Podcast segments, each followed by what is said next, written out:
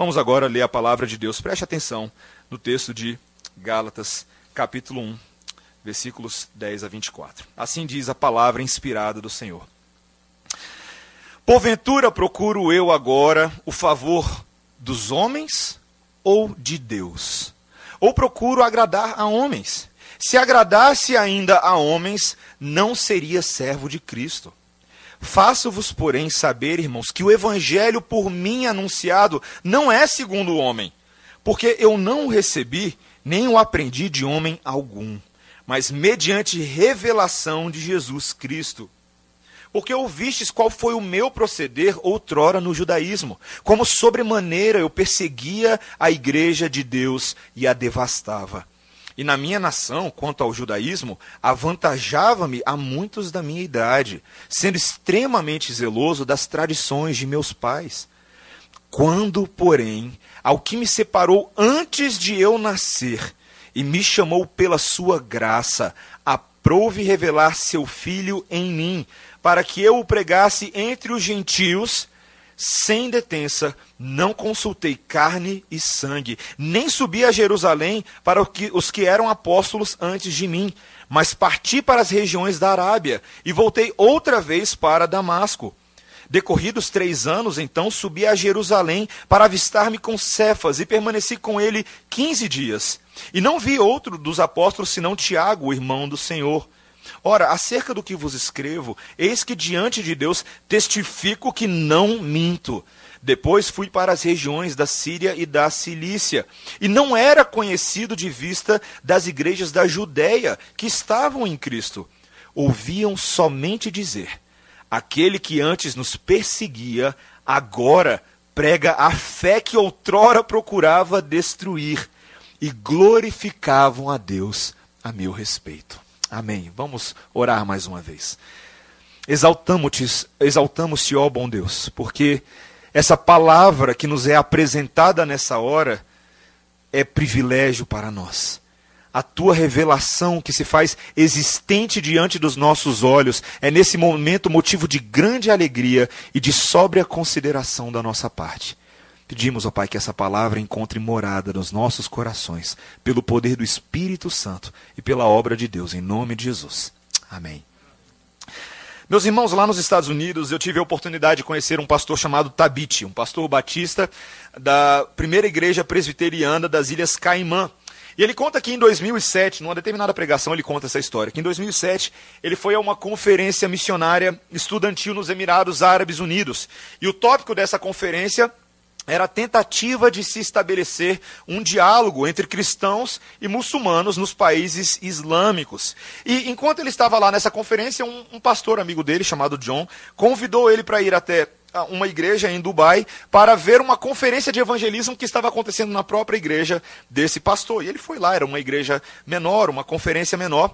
E à medida que ele estava ouvindo esse preletor, da, esse evangelista dessa conferência pequena falar sobre o seu workshop de evangelismo, esse preletor fez a seguinte pergunta: Em sua opinião, qual é o maior obstáculo para o avanço do evangelho no Oriente Médio? Qual seria o maior obstáculo da para a igreja ou para o povo de Deus, para o avanço do evangelho no Oriente Médio. E ele fez essa pergunta para toda a audiência. E aí o Tabit disse que ele estava lá sentado, né, ouvindo, ele falou: "Bom, eu sou um teólogo, eu sou um pastor, é claro que eu sei a resposta para isso, né? Eu tenho várias respostas que me vêm à cabeça. Obviamente, ah, quem sabe o medo dos cristãos de serem expostos é um dos problemas para o avanço do evangelho no Oriente Médio, ou ah, o medo de perseguição né, o medo de que, ah, uma vez que você for exposto, as pessoas passem a te perseguir por conta da sua fé. Ou talvez, quem sabe, a ignorância quanto às escrituras sagradas. Não conhecer bem a Bíblia, não conhecer a palavra de Deus. Ou então o mau testemunho de outros cristãos. E todas essas ah, ideias passavam-se na cabeça dele. Né? Ele falava, eu poderia dar essa resposta tranquilamente. E as pessoas estavam falando coisas desse tipo. Todos estavam respondendo da mesma maneira. Mas então o palestrante humildemente ofereceu uma alternativa, uma resposta que ainda não havia sido contemplada pela audiência. E ele disse: o problema é que os próprios cristãos não têm confiança no Evangelho. E o Tabit disse que ele ficou perplexo, porque ele não tinha pensado naquela, naquela resposta. Ele não tinha pensado, bom, eu, eu realmente eu não tinha visto nesse ângulo. E o problema dessa verdade que havia sido exposto é que essa, essa verdade expunha o coração do próprio pastor Tabit. Ele se perguntou quantas vezes, na verdade, ele havia de fato duvidado do poder do evangelho. E, e, veja bem, a questão para ele era: não, não me entenda errado, eu creio no Evangelho, eu sei que ele é importante para a igreja, para as famílias, ele é importante para a vida dos cristãos, mas à medida que nós pensamos sobre isso, se de fato nós cremos no poder transformador do Evangelho, seremos assombrados com dúvidas no nosso coração, com questionamentos quanto a, a de fato um poder real do Evangelho para transformar pessoas. Talvez você que está aqui hoje à noite, você possa pensar na, na categoria mais ampla de pessoas que você acha que são impossíveis de serem transformadas. Quem sabe aquelas pessoas que produzem medo no seu coração, aqueles que são considerados inalcançáveis pelo Evangelho, casos perdidos, impossíveis para Deus. Talvez você pense naquele, naquele hindu, indiano radical, que queima igrejas com os crentes trancados lá dentro. Ou você pensa, por exemplo, na prostituta que fica na área central de Brasília e aquela que fica ali à noite buscando alguns consumidores. Ou talvez o traficante de drogas, ou um tio alcoólatra que tem fama de ser violento com a sua própria esposa e com os filhos. Ou então aquela sua professora de terceira série que você morria de medo dela. Ou então aquele, aquele vovô Jefferson que fica tirando a dentadura dele, brincando de te assustar e coisas do tipo. Talvez exista uma categoria de pessoas na sua cabeça que você pense: essa pessoa não pode ser transformada pelo Evangelho. Lá no fundo, nós temos que nos perguntar, meus irmãos, qual é o Evangelho que nós cremos? É o Evangelho que pode transformar toda e qualquer pessoa a quem Deus deseja transformar? E nós veremos claramente hoje, hoje à noite, queridos, o que esse texto fala é que as boas graças, as boas novas da graça redentora de Jesus são realmente capazes de produzir uma nova identidade em homens e mulheres, recriando-os radicalmente à imagem do Deus Criador, com um novo coração, com uma nova missão para a glória de Deus. É sobre isso que esse texto fala hoje à noite. E nós veremos isso em quatro partes. Nós veremos aqui os quatro Cs da graça redentiva de Deus, do Evangelho. O Evangelho da graça que consagra homens, o Evangelho da graça que converte o pior dos pecadores, o Evangelho da graça que confere uma nova missão e o Evangelho da graça que conforta e encoraja a igreja. Nós veremos esses quatro Cs um a um. Os dois primeiros são um pouco maiores e os dois últimos pontos um pouco menores. Sobre o que estamos falando no livro de Gálatas. Eu, eu, imagino que a essa altura você já leu o livro de Gálatas pelo menos umas quatro vezes, como eu pedi para você ler nas últimas duas semanas, na é verdade? Pelo menos umas quatro. Eu estou assumindo que talvez, quem sabe, umas três ou cinco você está nessa faixa aí. Mas o livro de Gálatas, essa carta que é tão pequena, mas tão cheia de verdades profundas e confrontadoras. Vimos que Paulo, logo após fazer o seu prefácio, a sua apresentação do que é o verdadeiro evangelho, quando ele diz no versículo 4, veja, Cristo se entregou a si mesmo pelos nossos pecados, para nos desarraigar deste mundo perverso, segundo a vontade de Deus. Cristo morreu pelos nossos pecados. Ele nos libertou e essa era a vontade de Deus. Esse é o verdadeiro evangelho, o evangelho da cruz, o evangelho da história de Jesus e do seu povo. Mas veja que Paulo começa falando sobre isso para que logo em seguida ele possa começar a combater os falsos evangelhos. Aquelas mensagens que se espalham por aí, que têm cara de verdade, mas na verdade são mentiras. Veja que ele diz no versículo 6: ele estava admirado que eles estavam passando tão depressa daquele que vos chamou na graça de Cristo para outro evangelho. O que ele diz, na verdade, que não é outro evangelho. Que, na verdade, existiam falsos mestres, falsos ensinadores e doutrinadores que estavam pervertendo o verdadeiro evangelho. Estavam acrescentando leis cerimoniais a esse evangelho e assim ao fazer isso, desfazendo toda a graça de Deus. Desfazendo todo o benefício da salvação que Deus estava fornecendo. Nós vimos na semana passada que quando você acrescenta qualquer coisa ao evangelho, você perdeu o evangelho. Quando você subtrai alguma coisa do evangelho, você também perdeu o evangelho. O Evangelho é uma mensagem clara e muito bem definida pelo próprio Deus. E nós, homens, não temos o direito de mexer na, na verdade de Deus. Essa era a mensagem de Paulo. Ele estava alertando os Gálatas quanto a isso. E ele busca alertar de uma maneira muito severa, como nós vimos na semana passada. Veja o versículo 8. Ainda que nós, ou mesmo um anjo vindo do céu, vos pregue um evangelho que vá além do que nós temos pregado, o que, que deveria acontecer com essa pessoa? que seja amaldiçoado. Amaldiçoado. Paulo não fica com politicamente correto aqui, queridos. Ele vai na lata. Ele fala o que precisa ser dito. Aqueles que se atrevem a mexer na verdade de Deus serão punidos pelo próprio Deus. Paulo roga isso, ele declara isso, essa declaração de juízo final sobre a vida dessas pessoas. E nós perguntamos na semana passada quão importante é crer no verdadeiro evangelho. Quantos têm manipulado a verdade em favor próprio? Quantos têm alterado o evangelho para se beneficiar da boa vontade das pessoas e não dar glória a Deus, que é o objetivo do evangelho, versículo 5, a quem seja a glória pelos séculos dos séculos. O verdadeiro evangelho deve ser abraçado, enquanto falsos evangelhos devem ser abominados tanto por parte daqueles que pertencem ao povo de Deus, quanto da parte daqueles que também ensinam o evangelho. Esse é o, o contexto. Mas veja, meus irmãos, que aqui nós precisamos entender, quando Paulo chega no versículo 10, agora dentro da nossa sessão, ele diz: Porventura procuro eu agora o favor dos homens ou de Deus. Talvez a gente deveria se perguntar: o que, que está levando verdadeiramente Paulo a ficar tão indignado com esses homens? Parece que há algo a mais por trás das palavras de Paulo que mostram que algo foi feito, algo foi realizado e deixou ele pé da vida. Deixou ele indignado, realmente consternado por conta dessa situação. E o que fica claro aqui, meus irmãos, na carta de Gálatas, não somente nesse início, mas também no decorrer da, da, da carta, é que Paulo estava sendo acusado num nível pessoal.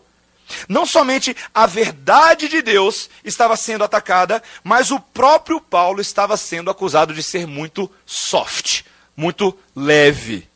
Paulo era alguém que estava, na verdade, distorcendo o verdadeiro evangelho para os judeus. Os judeus entendiam que a verdadeira mensagem de Deus, a salvação, vinha por meio do cumprimento de todas essas cerimônias e ritos, e que, na verdade, Paulo era o falso mestre. Paulo era o falso ensinador. É ele que estava mudando a mensagem que Deus há tantos séculos estava ensinando para a igreja. E essa acusação pessoal estava deixando Paulo incomodado. Estavam falando dele. Estavam dizendo que Paulo era aquele que estava subvertendo a verdade de Deus. Porque ele estava aparentemente apresentando uma forma pouco exigente de evangelho sequer exigindo a circuncisão ou a obediência às leis de sábado, e tampouco as restrições alimentares. Então Paulo era muito soft, Paulo era muito leve. Mas, meus irmãos, nós precisamos entender que essa acusação é uma acusação parcialmente legítima.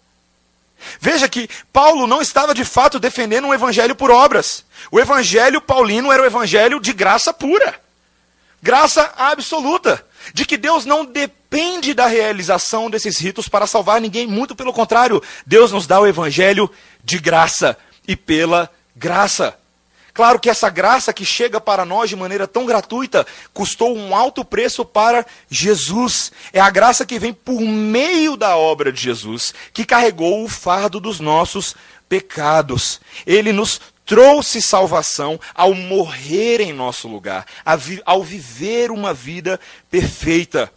E por isso, meus irmãos, Paulo começa a apresentar a sua defesa. A primeira coisa que ele diz é o que o versículo 10 diz: Porventura procuro eu agora agradar agora o favor dos homens ou de Deus, ou procuro agradar a homens. Meus irmãos, Paulo não estava interessado em panelinha política. Paulo não estava interessado em ficar fazendo joguetezinhos políticos para manter os seus amigos.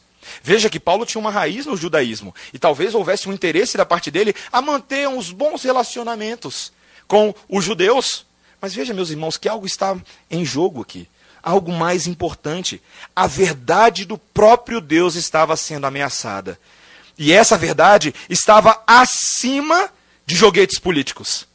Essa verdade estava acima de uma mera tentativa de agradar à, igreja da Galácia ou a esses falsos mestres. Veja que Paulo diz claramente: se eu agradasse ainda a homens, versículo 10, não seria servo de Cristo.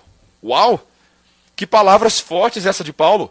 Ele está falando: ou eu agrado a homens, ou eu sou servo de Cristo. Claramente ele está dizendo: não é possível fazer as duas coisas nessa situação. E meus irmãos, nós precisamos entender que esse é um desafio para nós. Tantas vezes o evangelho que nós cremos, ele causa incômodos aos homens. Não é verdade? Às nossas famílias, aos nossos amigos, aos nossos colegas, eles nos chamam de serem muito, muito radicais, puritanos, fundamentalistas. Não é verdade? E você precisa, desde já, entender que o evangelho que você crê, se é que você crê na verdade de Deus apresentada na cruz do Calvário, levará você necessariamente a inúmeras situações de desavença com as pessoas que você convive, com seus amigos, com seus colegas.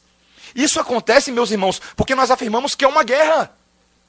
É uma guerra entre a morte e a vida entre aqueles que estão no pecado e afundado na lama da cegueira e aqueles que agora vêm, aqueles que agora enxergam a verdade. Nós precisamos entender que esses dois objetivos, ser amigo de Deus e ser amigo de, dos homens, muitas vezes é absolutamente incompatível. Mas espera aí, pastor, você está dizendo então que, ah, que eu não posso ter amizade com pessoas? Você pode ter amizade com pessoas. Mas quando nós estamos falando da verdade de Deus acima de todas as coisas, você precisa fazer uma escolha. Você precisa entender que para ser servo de Deus nesse mundo, muitos não entenderão o que significa esse estilo de vida. Muitos não compreenderão as implicações da verdade para a sua vida, sua santidade, sua convivência com o povo de Deus, seu desejo de servir a Deus em primeiro lugar e não aos homens. Isso modifica cada área das nossas vidas, meus irmãos a nossa ética no, tra no trabalho, o nosso relacionamento com os nossos familiares. O Evangelho muda tudo, todas as áreas. E nem sempre essas decisões agradam as pessoas. A primeira coisa que Paulo fala é isso. Nós precisamos entender que o nosso favor é para com Deus e não para com os homens. Mas a segunda coisa que ele diz, veja logo aí nos versículos 11 e 12: Faço-vos, porém, saber, irmãos, que o evangelho por mim anunciado não é segundo o homem. O interesse de Paulo em servir a Deus em primeiro lugar é porque a mensagem que ele possui não foi uma mensagem fabricada por homens. Não, muito pelo contrário. A mensagem que ele recebeu, veja, ele diz: Porque eu não recebi, nem o aprendi de homem algum, mas mediante revelação de Jesus Cristo. Meus irmãos, há algo que nós precisamos entender aqui. Paulo passou por uma experiência que eu e você ainda não passamos. Qual foi a última vez que você estava andando para Damasco e a luz de Deus veio sobre você e você ficou cego no meio do caminho? Não muitas vezes, não é verdade, meu irmão? Não muitas vezes.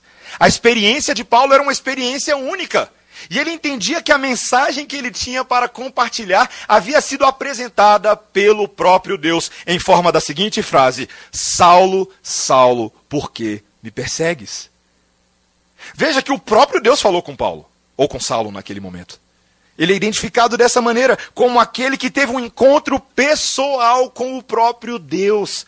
E o próprio Deus disse a Saulo: Você será meu servo. Isso não acontece todos os dias, queridos. Ainda que nós entendamos que Deus fale com a igreja hoje, de fato ele fala, mas esse encontro com Saulo era um encontro único, um encontro distinto da experiência humana. E Paulo queria agora defender a legitimidade dessa mensagem. Não foi fabricado por homens. Ele diz lá nos versículos 16 e 17, dê uma olhadinha lá na frente, quando ele diz: quando ele recebeu essa mensagem, ele não consultou carne nem sangue, nem subiu a Jerusalém para os que eram apóstolos antes de mim. Talvez alguns pudessem acusar Paulo de, de ter aprendido rapidinho o que era o evangelho com alguém, né, um, um intensivão com os fariseus. Né, uma espécie de supletivo, e aí Paulo vai lá e aprende o evangelho, e então agora esse evangelho supletivo de Paulo é o evangelho que ele está defendendo. Não, queridos, ele não teve um intensivão com os apóstolos. Ele diz no versículo 20, veja o versículo 20: Ora, acerca do que vos escrevo, eis que diante de Deus testifico que não minto. Eu não estou contando uma mentira. O próprio Deus se revelou a mim. E é por isso, meus irmãos, que o Evangelho é algo tão único. O Evangelho que nós lemos na Bíblia não é o Evangelho de Paulo. Não é o evangelho de Pedro, não é o evangelho de Mateus, não é o evangelho de Judas, não é o evangelho de Tiago, é o evangelho de Jesus. E se você acha que Jesus Cristo escreveu só quatro evangelhos, é melhor você rever o seu conhecimento bíblico. O Senhor Jesus Cristo escreve toda a palavra. Toda a palavra de Deus é escrita pelo próprio Deus, por meio de Deus, inspirando homens.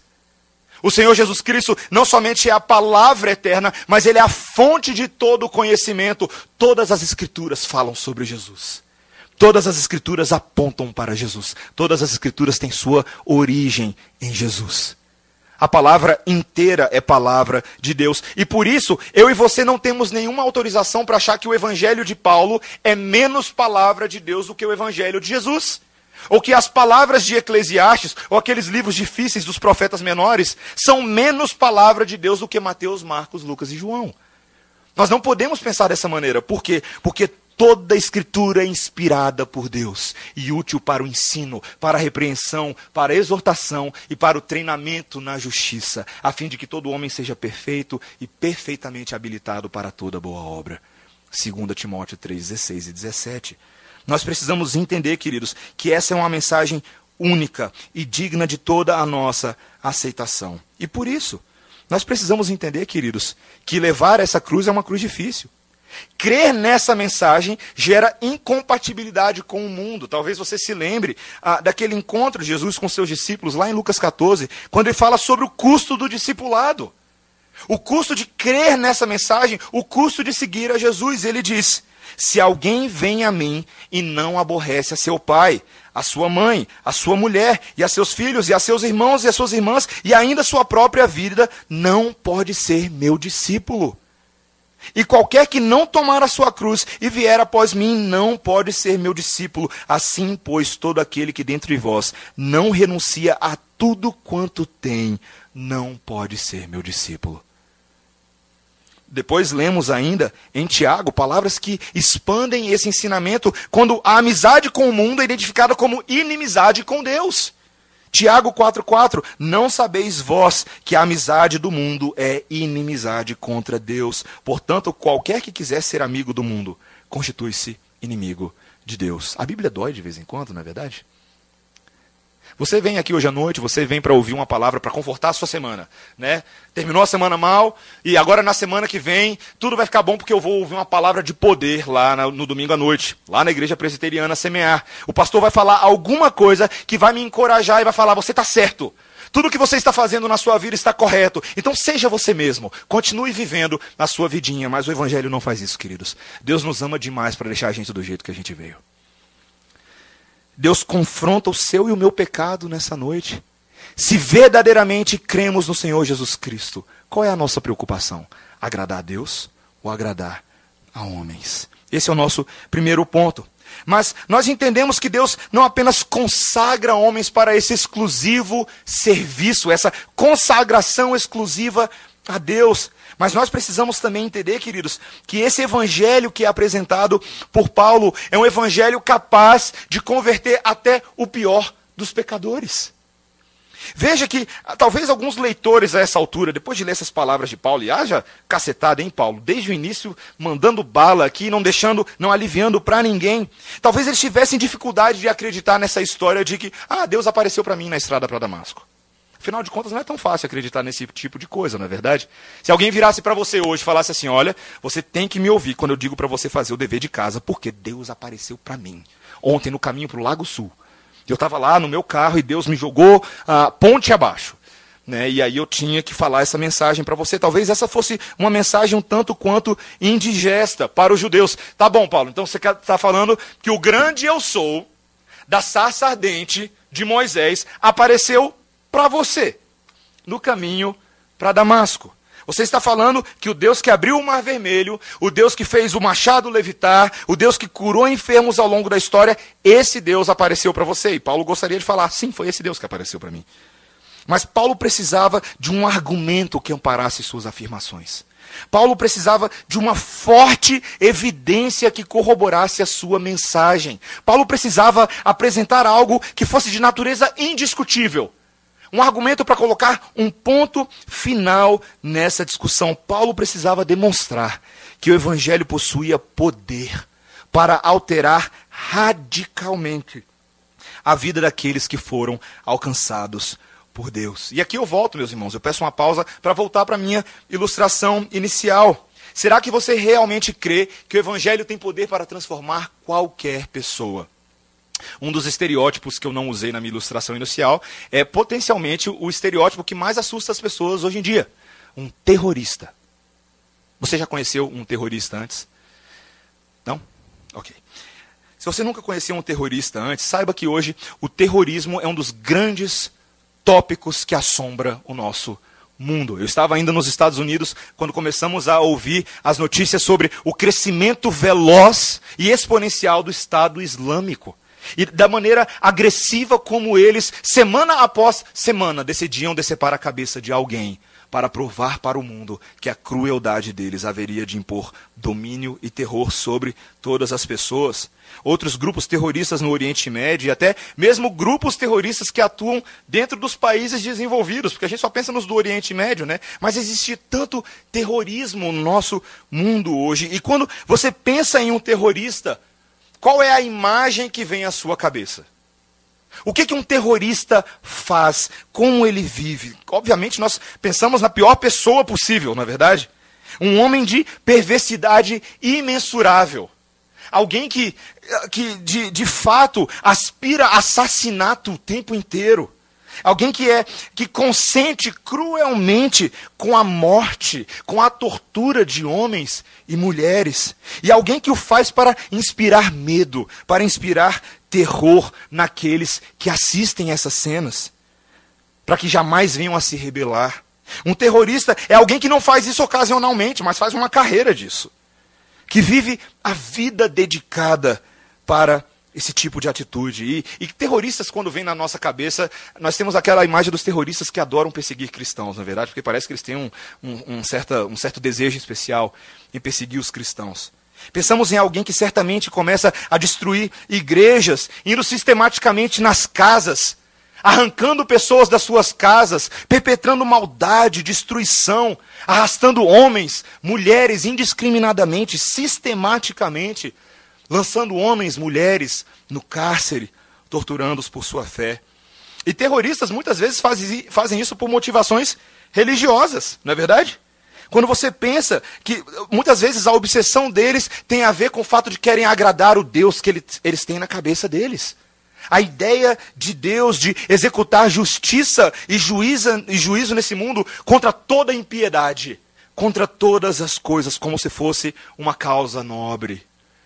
Muitas vezes eles são extremamente religiosos, zelosos com seus hábitos, costumes e tradições, e consideram-se verdadeiros modelos de fé ao fazer as coisas que fazem, tentando inspirar outras pessoas a serem iguais a eles. Terroristas também são sedentos por reconhecimento. Eles querem a aprovação de seus líderes e tomam iniciativa de fazer tudo aquilo que há de mais terrível e cruel, até mesmo levando homens à morte para serem reconhecidos pelos seus líderes. Terroristas são pessoas terríveis. Eu acabei de dar uma descrição para você do apóstolo Paulo. Porque cada um desses itens, meus queridos, descrevem exatamente a vida do apóstolo Paulo.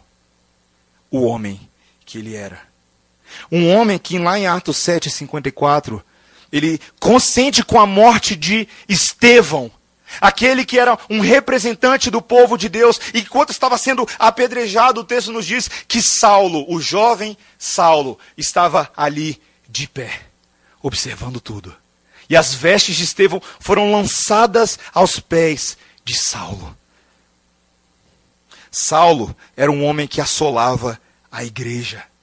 entrando de casa em casa, sistematicamente, indiscriminadamente arrastando homens e mulheres e lançando-os na prisão. Saulo era alguém que aspirava assassinato, ameaças de morte contra os discípulos do Senhor, mas que achava que estava fazendo a vontade de Deus. Que fazia isso com o, o, entendimento de que ele estava cumprindo aquilo que Deus lhe havia ordenado. Ele era conhecedor profundo do judaísmo, das tradições dos seus antepassados. As suas motivações eram religiosas. Saulo buscava o reconhecimento e aprovação dos seus superiores. Porque lá em Atos 9:2, nós entendemos que Paulo vai até o sumo sacerdote e pede as cartas dos crentes de Damasco, para que possa ir entrando nas sinagogas e arrastar esses homens para a prisão. Os versículos 13 e 14 resumem exatamente isso que eu disse. A perseguição de Saulo contra a igreja de Deus e o seu zelo quanto à religião. Saulo, terrorista. Saulo, homem incapaz de ser transformado aos nossos olhos. Talvez você nunca tenha tido essa perspectiva. Vou contar uma história que eu já contei antes aqui, uh, não talvez aqui na congregação, mas certamente lá na sede, alguns de vocês vão lembrar. Eu lembro quando eu tinha 12 anos de idade e uh, estava com meu irmão num festival de música lá do Mackenzie. E uma das bandas lá decidiu tocar uma, uma música da banda Raimundos. Se você talvez gosta de pop rock, você já ouviu a banda Raimundos. Ah, e a banda Raimundos era conhecida pelas suas palavras belas e poesia, não é verdade? A, a, a, sua, a sua exaltação da, da criação e coisas do tipo. Não, meus irmãos. A banda Raimundo era uma banda conhecida pela sua irreverência, ah, pelas palavras obscenas, pelas alusões chulas da vida. Ah, e eu lembro que, naquela época, o, o, o, Rodolfo, que era o vocalista dessa banda, era o grande representante de muitos jovens rebeldes né, na escola. Os jovens rebeldes tinham o Rodolfo, que cantava Mulher de Fase, complicada e perfeitinha, e por aí vai. E essas coisas. Né? E aí, um belo dia, dia nós estávamos assistindo televisão, eu e meu irmão, e, e, lá pelas tantas, alguns meses depois, vem a notícia de que o tal Rodolfo havia se convertido. Né? Havia se convertido. E, e, e essa notícia ela me chocou um pouco. Eu fiquei um pouco incrédulo, incrédulo com relação a ela, justamente porque alguns meses antes, quando eu estava sentado com meu irmão assistindo aquelas bandas tocarem a música do Raimundos e as alusões feitas ao Rodolfo e por aí vai, eu coloquei a mão na perna do meu irmão e eu falei: "Lucas, anota o que eu vou te falar. Um cara como Rodolfo nunca poderia se converter." Eu falei isso com todas as letras. Eu falei assim, Lucas, não tem como. Não tem como. Esse aí é impossível. E queridos, alguns anos depois eu tinha uma banda, a gente estava tocando num evento, e nesse evento em que minha banda estava tocando, estava também tocando a nova banda do Rodolfo. A banda evangélica do Rodolfo. E eu confesso, irmãos, que eu estava um pouquinho com medo.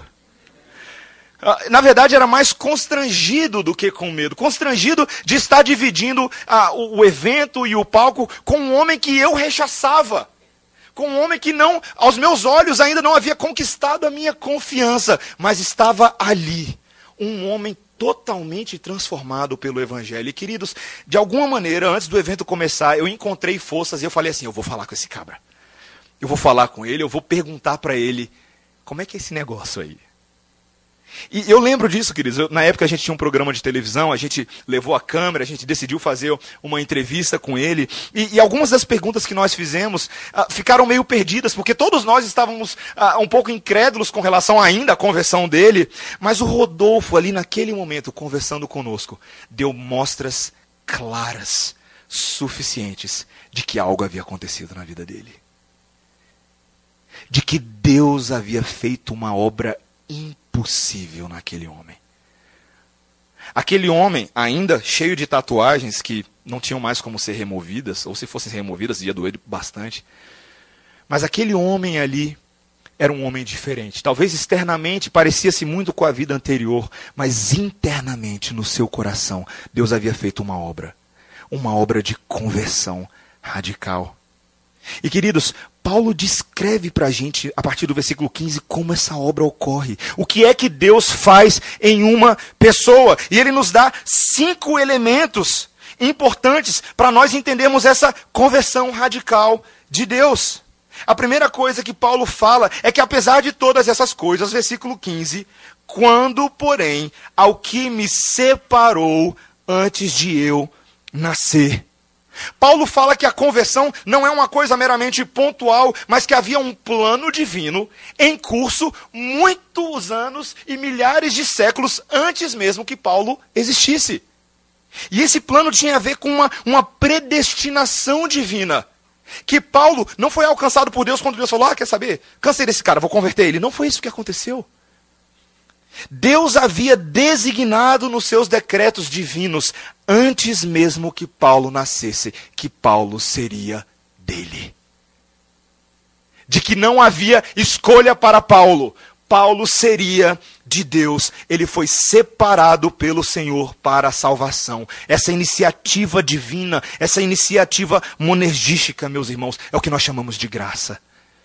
Quando os planos determinados por Deus se cumprem, não importa o que os homens pensam, querem ou fazem.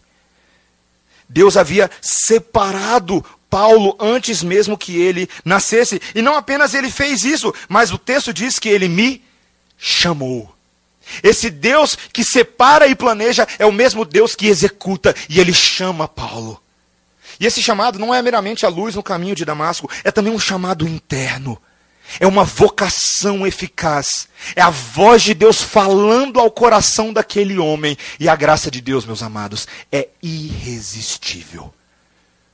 A graça de Deus é transformadora. Nenhum homem pode dizer não para Deus, porque quando Deus quer, ele faz, ele muda, ele transforma, ele chama Paulo e veja que esse, esse chamado de Deus que não pode ser impedido não é um convite para Paulo no caminho de Damasco. Não é assim, Paulo, quem sabe você poderia me dar uma ajudinha e largar de matar os homens e mulheres que eu estou salvando e me ajudar a pular para o outro lado. Não. Ele não oferece dinheiro para Paulo, ele não oferece um salário melhor, uma posição melhor aos judeus. É a graça transformadora de Deus falando mais alto. É o que ele diz, é o terceiro ponto. Pela sua graça. Paulo não foi chamado por causa de algo que ele tivesse feito, mas Paulo foi chamado apesar das coisas de, que ele tinha feito antes. Nada na sua vida terrível haveria convencido Deus de transformar ele num servo. Não, muito pelo contrário. Esse homem que era cheio de justiça própria e atos perversos foi alcançado pela graça de Deus. E Deus não apenas o predestina, Deus apenas não o vocaciona eficazmente, Deus apenas não, não apenas mostra a sua graça, mas o, o texto sagrado nos diz que Deus se revela a Paulo. Veja o que o versículo 15 nos diz: aprove revelar seu filho em mim. Deus o Pai revelou a Jesus a um homem pecador, a um homem que não merecia esse encontro a um homem que tinha feito de tudo para, na verdade, ser punido. Mas Deus, agora, com a sua graça, revela o filho a Paulo. Ele não era uma pessoa digna dessa revelação. Mas Deus se apresenta, revela sua identidade, revela seus planos a um homem espúrio, ímpio, arrogante e totalmente perdido. E o último elemento, queridos, dessa conversão aqui o que realmente me fascina, e talvez o detalhe que passe mais despercebido nessa conversão, é que não apenas Deus revelou seu filho a Paulo, mas o texto nos diz, e tem uma preposiçãozinha grega aqui que faz toda a diferença. Aprove revelar seu filho em mim. Meus irmãos, o que acontece no caminho para Damasco não é uma apresentação de Deus Pai trazendo Jesus. Esse aqui é meu filho Jesus. Paulo, Jesus, cumprimente-se. Não é isso que acontece. Jesus Cristo de Nazaré é revelado em Paulo. Ele é impresso em Paulo. Ele transforma Paulo. O seu caráter agora molda Paulo. Paulo agora entra na forminha de Jesus. Ele não é mais o mesmo homem, o caráter de Cristo foi selado, injetado, infundido nele. E essa redenção por meio da semente do Espírito Santo é uma obra de Deus maravilhosa. Uma obra que nasce na eternidade e não pode ser impedida, meu irmão, minha irmã. Eu espero que você entenda exatamente o que eu estou falando nessa noite. Não importa o tamanho do pecado cometido, quão terríveis as palavras que foram ditas, não importa quanto dinheiro foi desviado, quantas reputações foram manchadas, quantos casamentos foram destruídos, quantas vidas foram ceifadas, quanto ódio e mentira foi disseminado, quantos relacionamentos foram quebrados, o decreto divino da salvação perdoa, redime, transforma e prevalece. Você crê nisso, meu irmão? Você crê nessa mensagem? Não há nada tão grande e tão impossível para o próprio Deus. Os discípulos, quando estavam caminhando com Jesus, certa feita, Jesus falou umas palavras bem duras para eles. E o, os, os, seus ouvintes se afastaram e, e Jesus falou para os discípulos: Olha, se vocês quiserem ir embora, vocês podem ir também. Eles falam: Para onde nós iremos, Senhor? Só tu tens as doces palavras de vida. Mas ah, eles estavam aquilo estava doendo para eles, era uma mensagem difícil, e após ouvir aquela mensagem, eles falam para o Senhor Jesus: Senhor Jesus, quem pode ser salvo? Quando nós constatamos essas verdades, quem pode ser salvo? E o que é que o Senhor Jesus Cristo responde para os seus discípulos? O impossível dos homens é possível para Deus. Esse é o melhor jargão evangélico, mas tem que ser usado no contexto certo. Tem muita gente usando esse jargão por aí para outras coisas, mas nunca falam da salvação. Tem pessoas que querem milagres, carros, bens, bênçãos, aumento salarial, uma vida sem doenças, uma casa no Lago Sul e por aí vai. Mas quantos querem o maior milagre que existe? Quando Deus pega um coração de pedra e transforma esse coração num coração de carne, um coração que antes pulsava morte e agora pulsa sangue do cordeiro.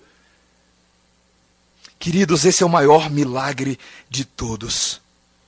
Esse é o maior milagre de todos. E a partir desse milagre, queridos, nós vemos o que começa a acontecer na vida de Paulo agora. Veja os versículos 17 a 21. Qual foi o propósito de Deus converter Paulo? Era para que simplesmente agora Paulo fosse para casa, e Deus me converteu. Era isso? Para que ele ficasse agora assistindo televisão o dia inteiro, indo só para a igreja dele? Não. Paulo foi convertido para que a partir da sua conversão, uma nova missão se instalasse. Deus muda a agenda de Paulo, Deus muda suas prioridades, Deus muda os seus caminhos e faz agora desse homem um homem com uma missão. Deus sempre salva para dar uma missão àqueles a quem ele salva. Sempre, sempre, sempre.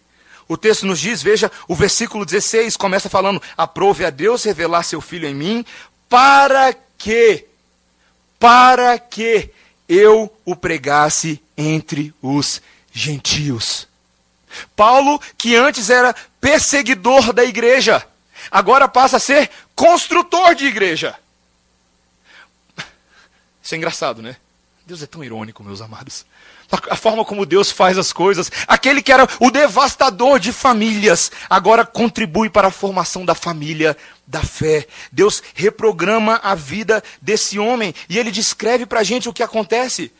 Ele diz no versículo 16: Não consultei carne e sangue, foi uma revelação de Deus. Ele não subiu a Jerusalém para os que já eram apóstolos antes de mim, mas partiu para as regiões da Arábia e voltou outra vez para Damasco. Ele começa a descrever aqui para a gente as mesmas coisas que ele fala lá em Atos 9, quando ele diz o que, que acontece. Quando Deus coloca na vida dele um homem chamado Ananias, Paulo estava cego, havia sido, sido cegado pelo próprio Deus no caminho para Damasco. Paulo não sabe o que fazer com a sua vida, e aí ele separa Ananias, o próprio Deus separa Ananias, e envia Ananias a Paulo, e Ananias tem uma missão. E a missão dele é dizer para Paulo que Paulo foi escolhido por Deus para ter uma missão. Para amparar Paulo, encorajar Paulo, mudar a cabeça de Paulo e falar: Paulo, está na hora de mudar a sua agenda. E o texto de Atos 9 nos diz, nos diz que imediatamente, quando essas coisas acontecem, versículo 20, Paulo logo pregava nas sinagogas a Jesus, afirmando que este é o Filho de Deus. Queridos, que mudança radical. Que mudança impressionante. E essa mudança, ela nos constrange, porque muitas vezes nós pensamos que aquele, aqueles que apenas podem compartilhar de Jesus, uma vez que são novos convertidos, são aqueles que vão para seminário, aqueles que leem bons livros e aqueles que sabem todas as coisas. Mas nós vemos Paulo, um novo convertido, sendo usado poderosamente por Deus. E a notícia se espalha, queridos. A notícia se espalha que agora Paulo, aquele que perseguia a igreja, agora está contribuindo para o povo de Deus. Está alegremente e corajosamente falando do nome de Jesus. Essa notícia se espalha rapidamente, queridos, e isso começa a modificar a agenda de Paulo. Ele diz no versículo 18 que depois que todas essas coisas aconteceram, decorridos três anos, depois de três anos, é que então Paulo vai se ver com os apóstolos, particularmente com Pedro, que era Cefas. Veja aí Gálatas capítulo 1, versículo 18. Decorridos três anos, então subi a Jerusalém para avistar-me com Cefas e permaneci com ele quinze dias. O texto também nos diz que Paulo não viu nenhum outro dos apóstolos senão Tiago, o irmão de, do Senhor. Nós precisamos explicar aqui que esse Tiago não é o mesmo Tiago do início do livro de Atos, aquele que era apóstolo. A essa altura da vida de Paulo, aquele Tiago já havia sido martirizado. Esse Tiago aqui é provavelmente o irmão do Senhor Jesus Cristo, como o texto nos diz, que já estava presente, já estava presente com os apóstolos, trabalhando junto com a igreja de Jerusalém. Mas veja, meus irmãos, a importância de nós entendermos que Paulo, uma vez que recebe uma missão de Deus, vai conferir essa missão com os apóstolos. Veja que aquele que foi separado por Deus, chamado por Deus, salvo por Deus, purificado por Deus, perdoado por Deus, resgatado por Deus, agora vai ser instruído por Deus ele vai ser equipado, ele vai conhecer melhor a verdade do Evangelho, ele vai passar ali o que potencialmente foram 15 dias bem preciosos com Pedro. Eu fico imaginando, é tão curioso, às vezes a Bíblia não descreve para a gente tudo o que acontece. Ela resume tudo, e Paulo e Pedro passaram 15 dias juntos. O que, que aconteceu ali? Alguém me conta o que, que aconteceu ali?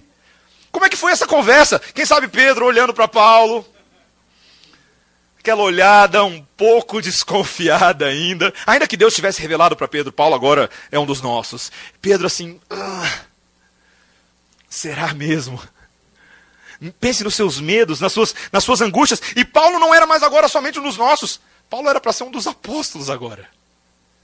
Esse perseguidor da igreja era para ser um dos apóstolos. Um daqueles que iria representar o nome de Jesus de uma forma especial por onde ele fosse. As palavras de Paulo de agora em diante eram palavras de Deus, palavras inspiradas pelo Espírito Santo para a conversão de muitos. Talvez Pedro ficasse desconfiado de Paulo. Mas aí então, queridos, Pedro lembra da própria vida dele, não é verdade? Pedro lembra que ele é aquele que, quando o galo cantou três vezes, ele tinha negado o seu Senhor. Pedro é aquele homem turrão que deu dor de cabeça para Jesus. E quem sabe, Deus converte o coração de Pedro a pensar: Paulo, você e Pedro são farinha do mesmo saco. Mas são vocês dois que vão liderar essa obra. Um para os da circuncisão de Jerusalém e outro para os incircuncisos. Meus irmãos, que timinho sem vergonha esse que Jesus montou, hein? Sério, porque se você apresentasse esse time, o currículo vitae dele aí para qualquer empresa hoje, ninguém contratava, queridos. Ninguém contratava. Mas o Senhor Jesus Cristo contrata. Porque aquele que contrata é aquele que transforma. Aquele que contrata é aquele que ignora feitos passados, porque ele dá uma nova identidade. Ele os faz novas criaturas. E à medida que Paulo vai contando essa história, ele chega no versículo 22 e diz: Eu não era conhecido de vista das igrejas da Judéia, as igrejas que eram centrais nesse projeto evangelístico, as igrejas da região de Jerusalém, essas igrejas que estavam em Cristo. Mas eles ouviam somente dizer, versículo 23, aquele que antes nos perseguia, agora prega a fé que outrora procurava destruir. E como é que a igreja reage? Último versículo. Glorificavam a Deus a meu respeito. Meus irmãos, quando Deus converte alguém que aos nossos olhos, aos nossos olhos, é impossível Deus alcançar. Quando ele faz isso, ele faz para sua boca ficar aberta. Ele faz para demonstrar o pecado do seu coração que você não crê em Deus, que você não crê no poder do evangelho. Aí ele fala: "Ah, é mesmo? Vem cá, Paulo. Vem cá, Rodolfo. Vem cá, terrorista. Vem cá, prostituta. Vem cá, todas essas pessoas que você acha que não podem ser alcançadas. E ele as converte, e ele as usa, e eles conferem uma nova missão a cada uma delas. E por causa disso, meus irmãos, nós glorificamos a Deus.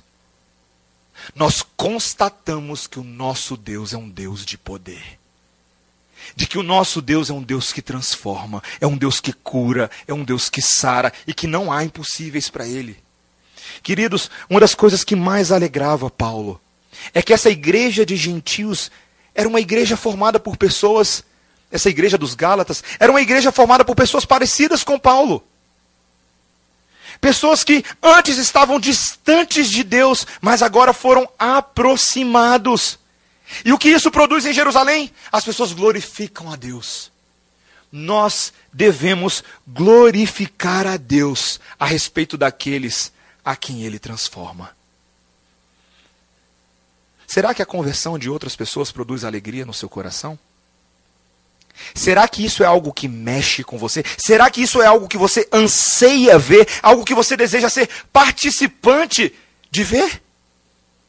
Eu não sei você, talvez você ouça que a igreja presbiteriana semear, ou qualquer outra igreja, quando alguém vem fazer profissão de fé e se batizar, talvez você fale assim: ah, que legal. Mais gente na igreja para dar trabalho. Enquanto lá no céu, meus irmãos, a Bíblia descreve para a gente que uma festa está acontecendo.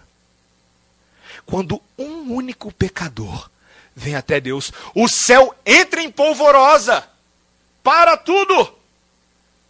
Aquele que estava perdido, agora foi achado. Meus irmãos, a palavra de Deus nessa noite nos convida a deixar o céu invadir os nossos corações. Para que nova esperança possa vir para você. Você que foi convertido faz parte agora de uma família de terroristas. Uma família de terroristas redimidos, porque você não está numa situação muito melhor que Paulo, não, tá? O pecado de Paulo não é maior do que o seu. Todo pecado aos olhos de Deus é transgressão da lei. Todo pecado merece a morte, mas louvado seja Deus, porque o dom gratuito de Deus é a vida eterna. O dom gratuito de Deus é a vida eterna. Conta uma história, e eu concluo com isso, que um grupo de ateístas estavam reunidos criticando a Bíblia.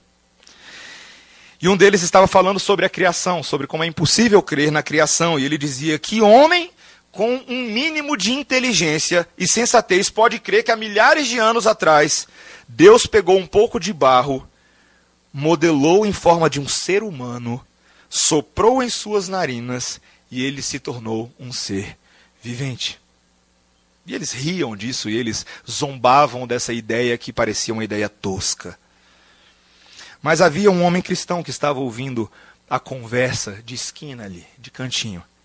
E ele intervém nessa conversa e diz: Olha, eu realmente eu não conseguiria responder a essa pergunta que você fez sobre a criação. E tem muitas coisas que eu não sei explicar, mas uma coisa eu sei. Uma noite Deus veio e pegou um pedaço de sujo de barro e lama que havia nesta cidade, soprou o seu espírito no seu interior e transformou aquele apostador, ladrão, beberrão incorrigível em um homem que ama a paz e a verdade de Deus. E esse homem sou eu, disse ele. Queridos, quando Jesus estava caminhando no caminho, no caminho das suas viagens e ele vê aquele homem cego de nascença, os discípulos ficam questionando quem foi que pecou para que ele nascesse cego. Foi ele ou foram os pais dele? Jesus não quer muito papo com isso. Ele diz: Isso aconteceu para que as obras de Deus sejam manifestas. Jesus cospe na terra, faz um pouco de lodo com a sua saliva e aplica aquela mistura nos olhos do cego. e fala para que ele vá se lavar no tanque de Siloé, que quer dizer enviado. E após lavar os homens, os olhos, o homem passa a ver. Quando o homem é interrogado pelos fariseus a respeito de ter sido curado por um homem pecador, como eles achavam que Jesus era, o homem que fora curado por Jesus responde: Se é pecador, eu não sei. Uma coisa eu sei: eu era cego e agora eu vejo. Queridos, nós éramos cegos e agora nós vemos. Glórias sejam dadas ao Cordeiro Santo de Deus por isso. Deus seja louvado. Nós que éramos mortos, agora estamos vivos. Louvado seja o Deus que converte corações. Que essa mensagem inunde o seu coração de esperança. E se você tem intercedido, meu irmão, para que Deus te use na conversão de pessoas, sua família, amigos, não desista de orar. Nós não sabemos o que vai acontecer, mas uma coisa nós sabemos: Deus tem poder para converter corações. Ele é soberano sobre todas as coisas, mas Ele quer nos usar para que, por meio de nós, muitos venham a se alegrar para sempre. Amém? Vamos orar. Obrigado, Senhor, pela tua palavra, pela tua palavra que é poderosa tua palavra que fala de uma obra que vai além do nosso alcance, Senhor. Uma obra miraculosa que transforma homens perversos como nós em novos seres viventes, novas criaturas dotadas do Espírito Santo de Deus. Obrigado, Senhor, por essa palavra. Essa palavra que constrange a nossa incredulidade e mostra um Deus que converte corações apesar da nossa incredulidade. Senhor, que essa palavra nessa noite possa ecoar, reverberar em cada coração. E que nela, Senhor, nós possamos encontrar novas forças, novas esperanças para agir nesse mundo como o Senhor espera que nós façamos. Que nós possamos ser bons representantes do reino, cheios de fé, cheios de esperança para a glória do teu nome. Em nome de Jesus. Amém. Amém.